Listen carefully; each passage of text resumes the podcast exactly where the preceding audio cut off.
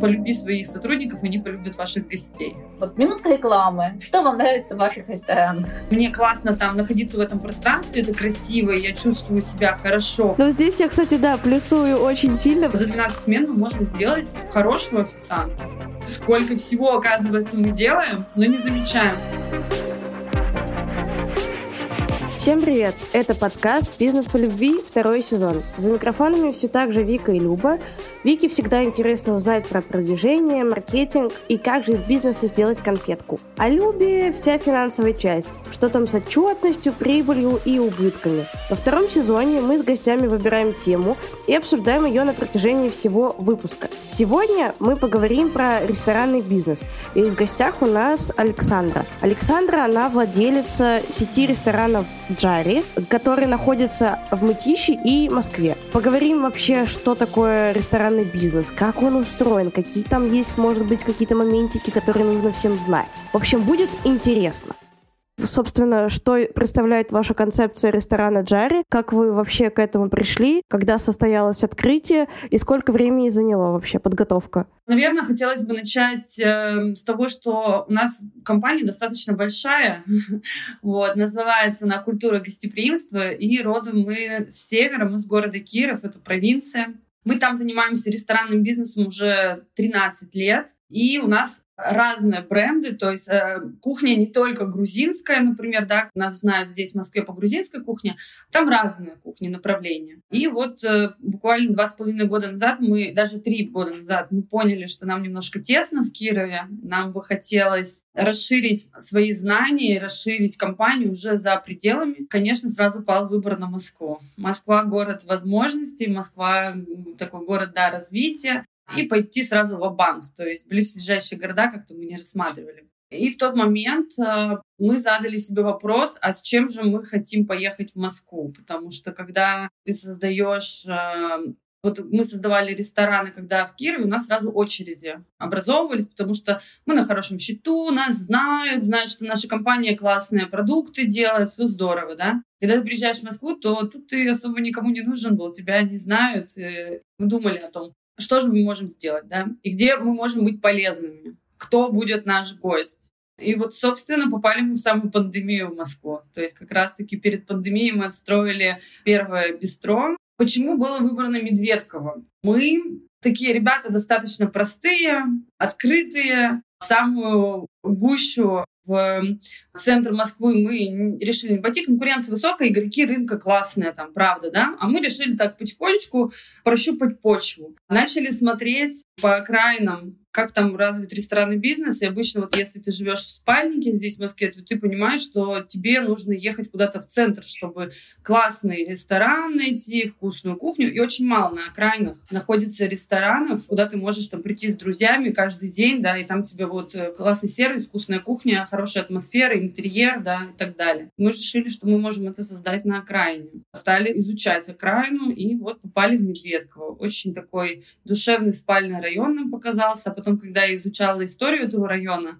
чтобы понять вообще, что, как, откуда он взялся, когда он появился, я узнала, что этот район раньше Кировским назывался. Я такая, да-да-да, ребята, мы точно строимся именно там, где надо. Но это уже было, когда мы уже подписали договор аренды, когда мы уже, уже у нас все строители там работали, это вот в этот момент произошел. Это был такой прям, ну, точно в том направлении двигаемся. А как вы попали в бандитские мытищи? А это уже был второй ресторан. Мы понимали, что нам а, нужен ресторан рядом с нашим текущим, да, бистро, чтобы была удобная логистика, так как у нас Э, мы здесь своими силами пока что у нас нету отдельных людей типа экспедиторов, еще что-то, да, мы сами вот так тут пытались обосноваться, а в Кирове у нас это все налажено. То есть здесь мы простые пути ищем. И поэтому мы решили, что где-то рядышком есть классные новые застройки. Сто процентов наша аудитория, там, ну, молодые семьи, а, там, возраст определенный, да, посмотрели, сколько должна быть плотность заселения, то есть мы определяем, когда, где нам нужно построиться, мы изучаем рынок вокруг. И поэтому мы посмотрели, что в Мытище очень классно развиваются, там очень молодой район, на самом деле там, в тренде жители Мытищ, и мы подумали, что мы там тоже можем быть интересны и полезны просто. Потому что деньги — это ведущий фактор выживания жизни, поддерживания жизнедеятельности бизнеса. Но ведь за этим стоит определенная миссия. То есть мы же это делаем зачем-то, ведь это не только ради денег да, происходит. И у нас на самом деле есть большая идея о том, что мы хотим повышать благоустройство районов на окраине Москвы. Там, где вот недооцененные площадки, как обычно ресторатор, я хочу открыть э, ресторан, я пойду в центр, там потому денег много можно заработать. И, конечно, на окраине не так много денег можно заработать, но больше нас интересуют люди, которые там живут, которые точно так же хотят ходить в классные места, да, с э, адекватным ценником, но у себя на районе у дома. То есть, если посмотреть наши отзывы, да, в, там, на том же Яндексе, там очень часто звучит фраза от гостей, как классно, что такой ресторан открылся рядом с нашим домом. Или мы очень рады, что вы находитесь находитесь по соседству. Это вот именно то, куда мы хотим попасть. А что вот вообще важно для ресторана? Ну, чтобы он был вот классным. Это угадать с местом, или это важно, чтобы была кухня, или это цена, или это обстановка, которая есть в ресторане? Вот что как бы в приоритете, что первым? Локации сто процентов. Ну, то есть, если мы возьмем какого-то, допустим, не какого-то классного ресторатора, который у всех на слуху, например, в Москве, и если он откроет, например, свой ресторан с определенным ценником, там, ну, допустим, тут же в Мытищах, там, а у него премиум сегмент, то, конечно, туда, скорее всего, не так много людей пойдет. Что важно для того, чтобы ресторан был классным. Это место, где он находится, это кухня, или это обстановка в самом ресторане, или это обслуживание официантами. Если смотреть с позиции именно открытия ресторана, да, с позиции там, предпринимателей, да, рестораторов, то мы, конечно, сначала оцениваем локацию. Должно быть в любом случае определенное количество людей,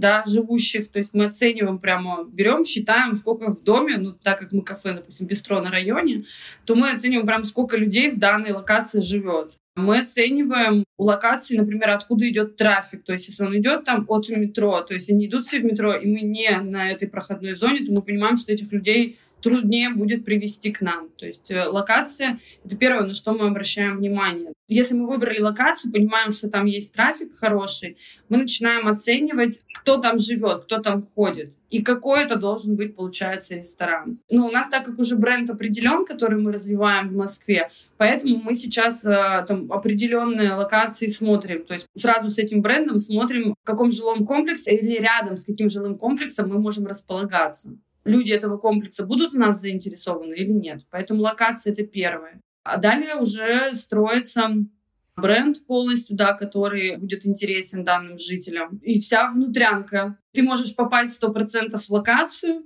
но если там невкусная кухня, плохое обслуживание, да, это какое-то нерадушное, недобродушное, например, или неудобные там табуретки, ну, все получается. То есть э, какой бы классным с виду не был бренд, он не будет интересен этим людям. Поэтому мы начинаем с локации в любом случае, да, с разработки бренда, а потом уже все внутренности, как неотъемлемая часть. А если сейчас смотреть по количеству заказов, потому что, по-моему, у вас в Мытищах открылись либо весной, либо зимой, я помню, я проходила, и там вот еще стройка была. Сейчас уже он функционирует. Где больше заказов, в Мытищах или в Москве? И количество посетителей? В Москве Бистро в два раза больше по количеству мест, по количеству посадочных мест. Поэтому сравнение может быть э, некорректным, но я скажу так, что в мытищах есть такое понятие у нас как оборот стола, да, в мытищах чаще смена идет гостей. То есть если выходной день, это посадка полная ушла, снова посадка полная ушла. Поэтому дальнейшие бистро, которые мы планируем открывать, они будут, мы так это между собой называем, типа мытищи. То есть вот такие же небольшие бистро со стильным интерьером, да, с яркими какими-то деталями, очень инстаграмными, или как правильно сказать, да, которые хочется сфоткать или на фоне которых хочется быть, ряд, да, вот такие вот с небольшой, да, кухней, вот чтобы все было компактно, но вот в деталях попасть в визуал гостя, прям вот так. Поэтому я бы сказала, что мы нащупали сейчас нашу модель именно вот как в мытищах. То есть, получается, ваше третье заведение будет открываться в мытищах? У нас есть идея посмотреть э, в мытищах помещения, мы его смотрим, но есть очень много технических ограничений, да, которые нам мешают. Где-то, может быть, нельзя там а, получить алкогольную лицензию, конечно, там мы не встаем. Но мы сейчас рассматриваем не только мытищи, то есть у нас параллельно мы работаем на разных локациях. То есть мы смотрим жилые комплексы, мы сейчас подбираем помещения. План на конец этого года открыть еще одно бистро, и в следующем году как минимум два бистро нам нужно открыть. Uh... Если говорить про тренды, потому что как только вы открылись в Мытищах, естественно, вы тут же попали во все паблики и местные чаты города, то есть это про вас написала и Замкадия, и про вас написали Замкадия Life и все дела. Они в основном отмечали как раз ваш интерьер и то, что это, вот как вы сказали, уже в инстаграмном стиле сделано. Вообще, какие есть тренды и какие-то фишечки, которые может э, использовать ресторан, чтобы как можно быстрее достичь популярности? Тренды. Когда у нас разрабатывается пространство пространство, да, это дизайн-проект, который рисуют дизайнеры. Вот э, изначально мы знакомим с нашей идеей, и, соответственно, они нам высылают референсы из разных ресторанов, то, что сейчас модно. То есть это специально обученные люди этим занимаются, вот так, да. То есть если у нас в мытищах посмотреть, там у нас такие неоновые вставки на стенах, но это сейчас модно, это сейчас как бы классно. Кто особо в этом не разбирается, даже мог бы и не подумать об этом. Но да, это сейчас в тренде. Поэтому скорее мы берем идеи из других ресторанов, у наших коллег. Это нормальная практика, когда мы обмениваемся идеями абсолютно потому что самостоятельно даже любые наши мысли, это не наши мысли, это где-то услышанное, поэтому и здесь тоже так же. Мы обращаемся к специалистам, кто в этом суперкомпетентен. Да? Мы говорим, вот у нас есть определенный запрос, вот у нас такая кухня, такой концепт, нам надо вот э, под данный город, например, разработать классное пространство. Ребята могут изучить район, посмотреть, что там есть, что еще предлагается. Да? Также, когда погружаешься полностью в историю там бренда, у них тоже в голове рисуются картинки. И они выдают нам продукты, так рождаются тренды в нашем пространстве. Ну, то есть, получается, следить за тем, что актуально на рынке, пытаться спросить помощь у аутсорс-персонала, а также учитывать какую-то определенную идентику города, в котором вы собираетесь открыться. Да, да, да, все верно. Ну и я, конечно, сторонник того, чтобы обращаться вот на аутсорсе к каким-то дизайнерам, потому что я считаю, что каждый должен заниматься своим делом. Если кто-то в этом хороший, ты можешь это купить, его услугу, то это надо делать обязательно. У меня есть, например, нюансы, что я могу зайти в пространство и могу как пользователь сказать красиво, некрасиво, комфортно, некомфортно мне и чего мне не хватает, например, в уборных зонах или за столом, за которым я сижу, да, или каких-то услуг. Но только как, например, ну, сейчас уже такая деформация профессиональная-то произошла уже, да, многолетняя, но, по сути, я могу только оценить красиво, некрасиво, да. А люди-специалисты, они как раз-таки понимают, а как сделать это все красиво. Поэтому я сторонника, да, аутсорса. Я обычно вот. прихожу в ресторан и говорю, так, а где здесь розетка? Мне с моим ноутбуком да. сразу нужна розетка. И в каких-то более современных ресторанах, недавно открытых, эта розетка прям всегда около каждого стола. Это вот продумано уже. А что открыто было раньше, что-то более такое древнее, ты эту розетку всего скорее просто не найдешь. При том, что это не тренд, это история о том, что ты работаешь над ошибками. Сейчас делают розетки под столом прямо в стол прям внедряют, например. А другие рестораны там делают розетки у определенных только столов, там, где удобно с ноутбуком располагаться, да, или с телефоном, чтобы там не банкетная зона, ты занимаешь шестиместный стол, ну, то есть такие вот нюансы. Мы их продумываем, то есть мы знаем, что человек работать приходит один или максимум вдвоем, поэтому вот у нас столы на двоих есть, только там есть розетки. Это тоже такие хитрости, премудрости. Они есть. Я хотела спросить, как у вас подбирается команда, как э, подбираете персонал при помощи внешних специалистов или своими силами, и как у вас происходит обучение персонала? У нас есть э, HR-отдел, то есть у нас есть, ну, прямо отдел кадров. Это высококвалифицированные сотрудники. Они подбирают первые входящие потоки, первый раз с людьми разговаривают именно эти люди. Они у нас работают на аутсорсе, они находятся там у нас в Кирове, получается. Я делаю там заявку, и вот у нас таки, ну, такой процесс происходит. Они размещают объявления, они анализируют рынок, там, да, я им рассказываю, какие люди сюда приходят ко мне, какие у них потребности, ну и, соответственно, вот э, это, наверное, я скажу, нельзя сказать какой-то важнее отдел да, в компании, а какой-то менее важный. Но вот э, подбор персонала — это очень такой щепетильный труд достаточно. И успех, на самом деле, в нашем бизнесе построено все на людях, да, мы же не на заводе работаем, не гайки там, да, крутим, там еще что-то, мы работаем с людьми, это наши гости. Поэтому здесь подбор персонала мы уделяем особое внимание. Как мы подбираем? У нас э, давно уже сформировались определенные принципы в компании, которые соответствуют напрямую нашему мировоззрению, то, как мы ощущаем, видим этот мир, то, каких людей, условно, мы любим, с которыми у нас получается эффективно работать. Эти принципы часто в компании же пишут цель, миссия, принципы, и на этом, в принципе, мы их перечислили, и на этом все осталось. Но мы прямо каждый, в каждый принцип закладываем свои мысли. У нас часто бывают рабочие сессии с руководителем, когда мы садимся и вот э, регулярно освежаем э, в памяти, а что мы, а зачем мы, для чего мы, и на чем все это вообще основывается. Вот, и, собственно, на этих принципах я прямо на собеседовании четко в своей голове прогоняю человека по этим принципам. Если он соответствует, тогда я понимаю, что он, ему будет классно, просто нас классно работать, ему будет классно работать в этой команде, с нами вместе, да, и у нас э, будет очень мало вот каких-то конфронтаций и конфликтных ситуаций. И вот на этом, наверное, у нас строится команды. Очень важный факт. Мы готовы работать с людьми, у которых не было вообще никакого опыта в этой сфере.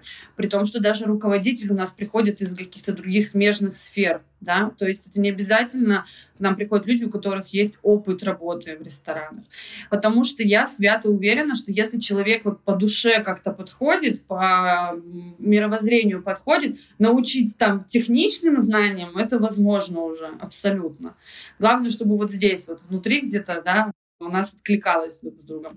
И когда человек приходит на работу, ему хорошо, ему нравится, да, ну, везде есть нюансы, давайте честно, в каждой работе они есть. Но если человек приходит, он такой, у меня классный коллектив, у меня классные руководители, вообще все мне нравится, потому что это соответствует моему мировоззрению, все, эти люди дают тебе хороший продукт. Они, как говорится в одной книге, не вспомню, в какой я читала, что полюби своих сотрудников, они полюбят ваших гостей.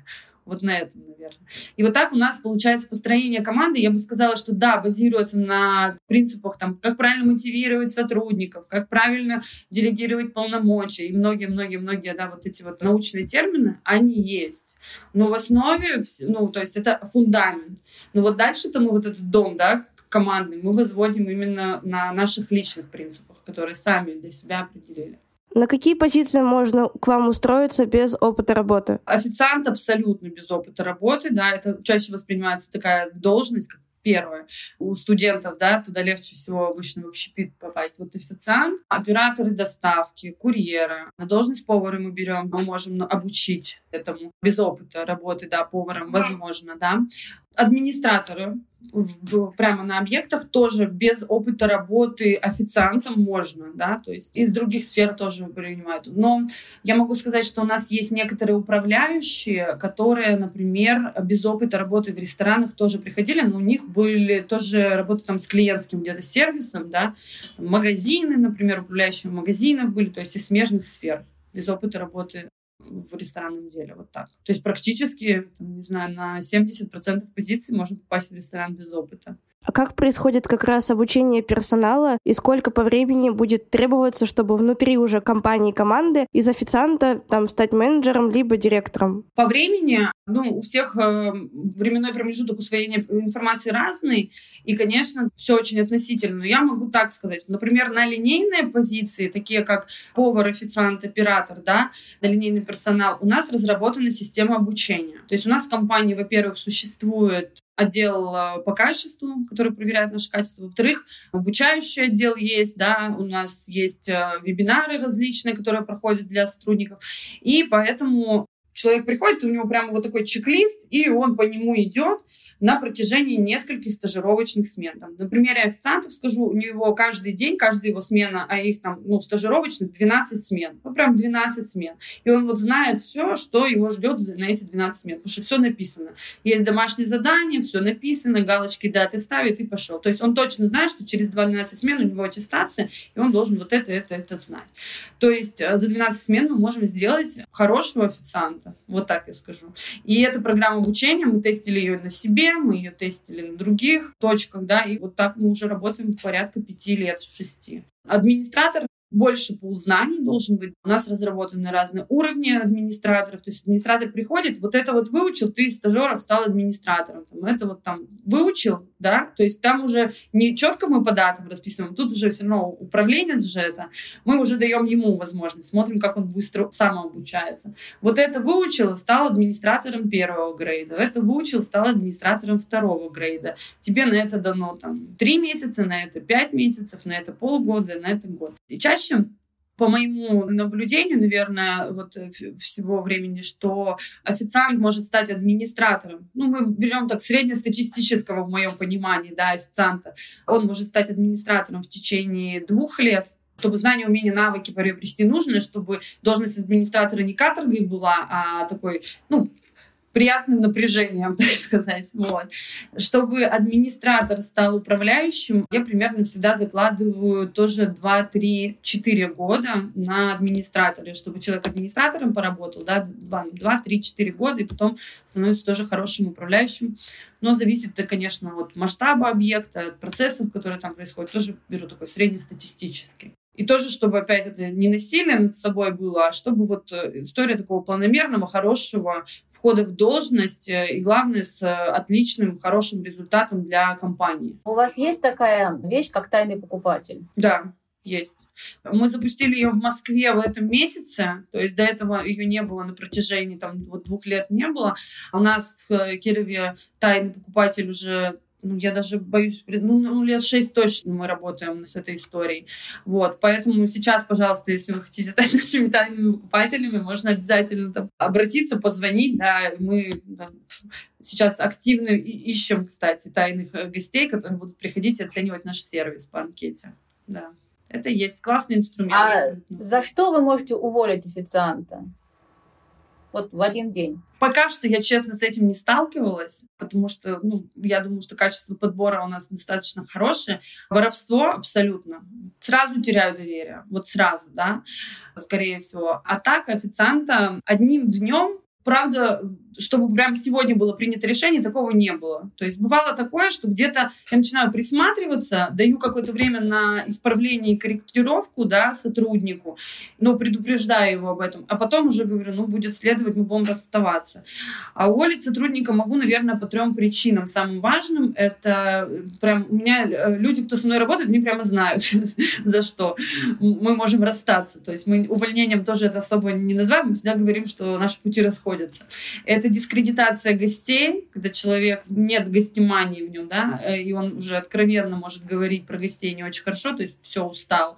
Это дискредитация команды, когда с командой все, ну, не ладится, да, то есть не сошлись.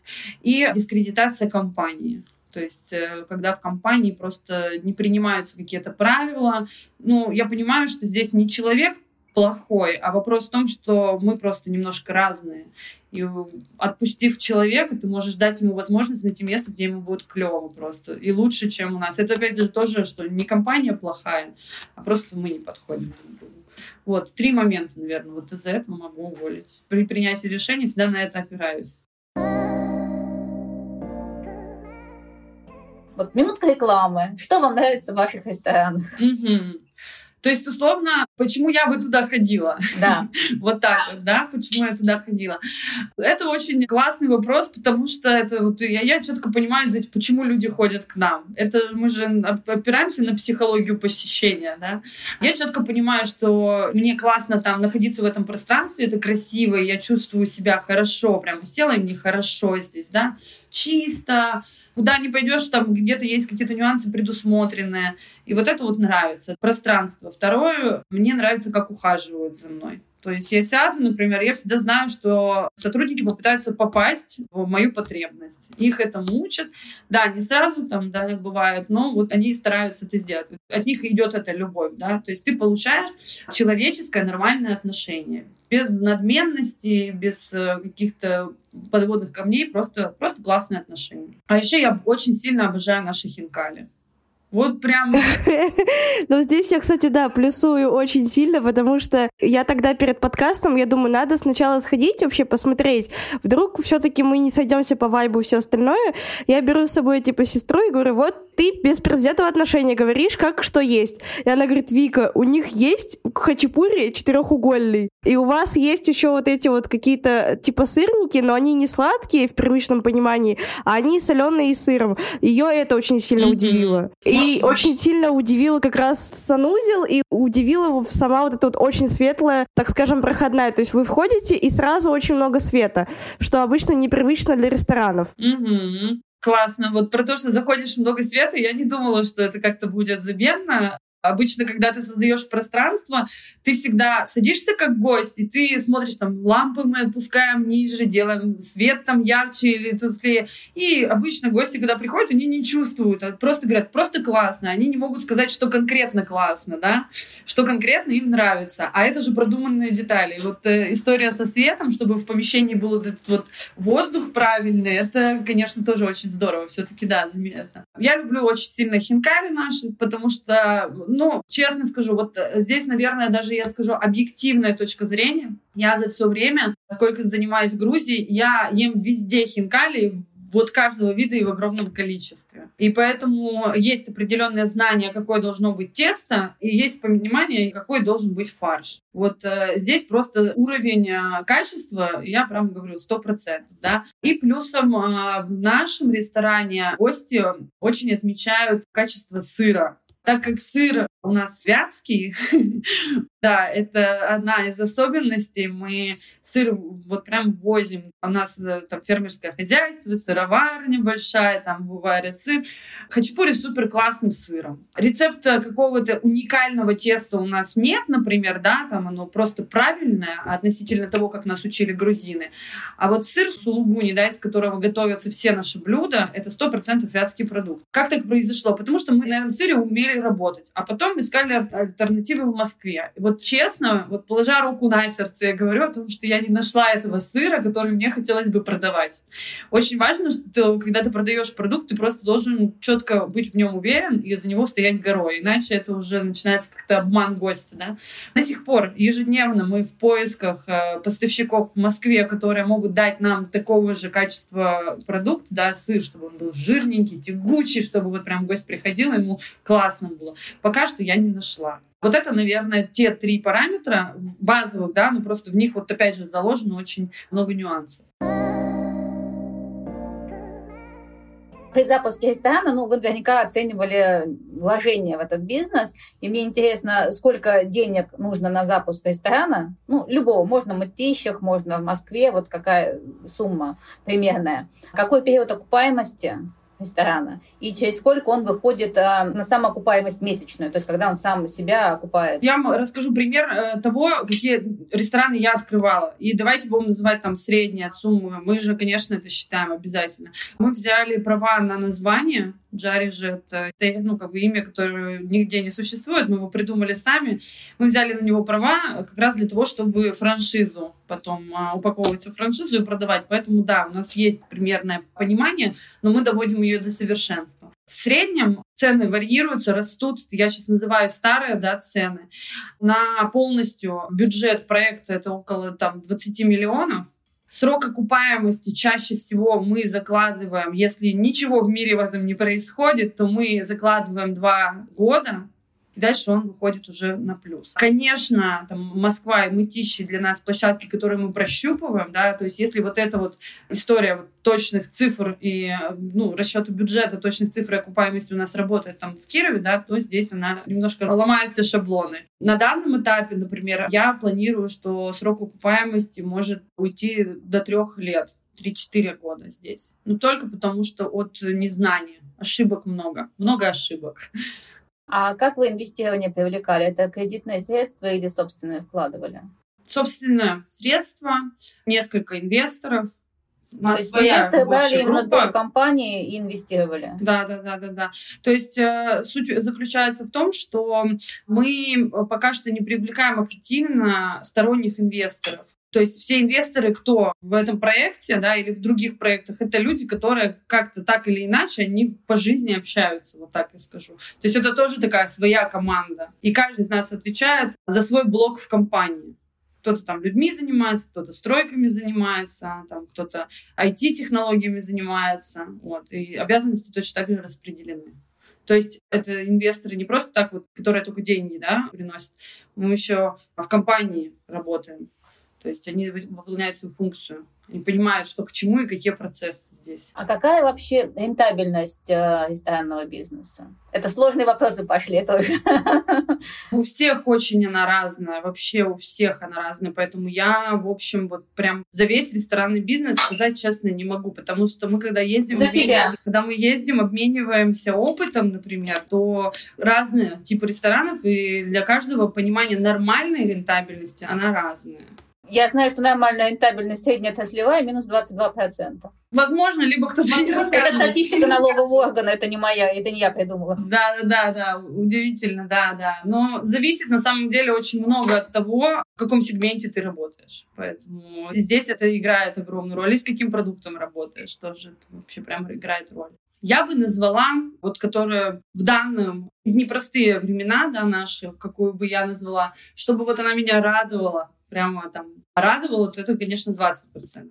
То есть такая рентабельность реально существует рыночная в ресторанном бизнесе, 20%? Ну, может, где-то да. Ну и теперь мы переходим к нашей любимой части рекомендаций.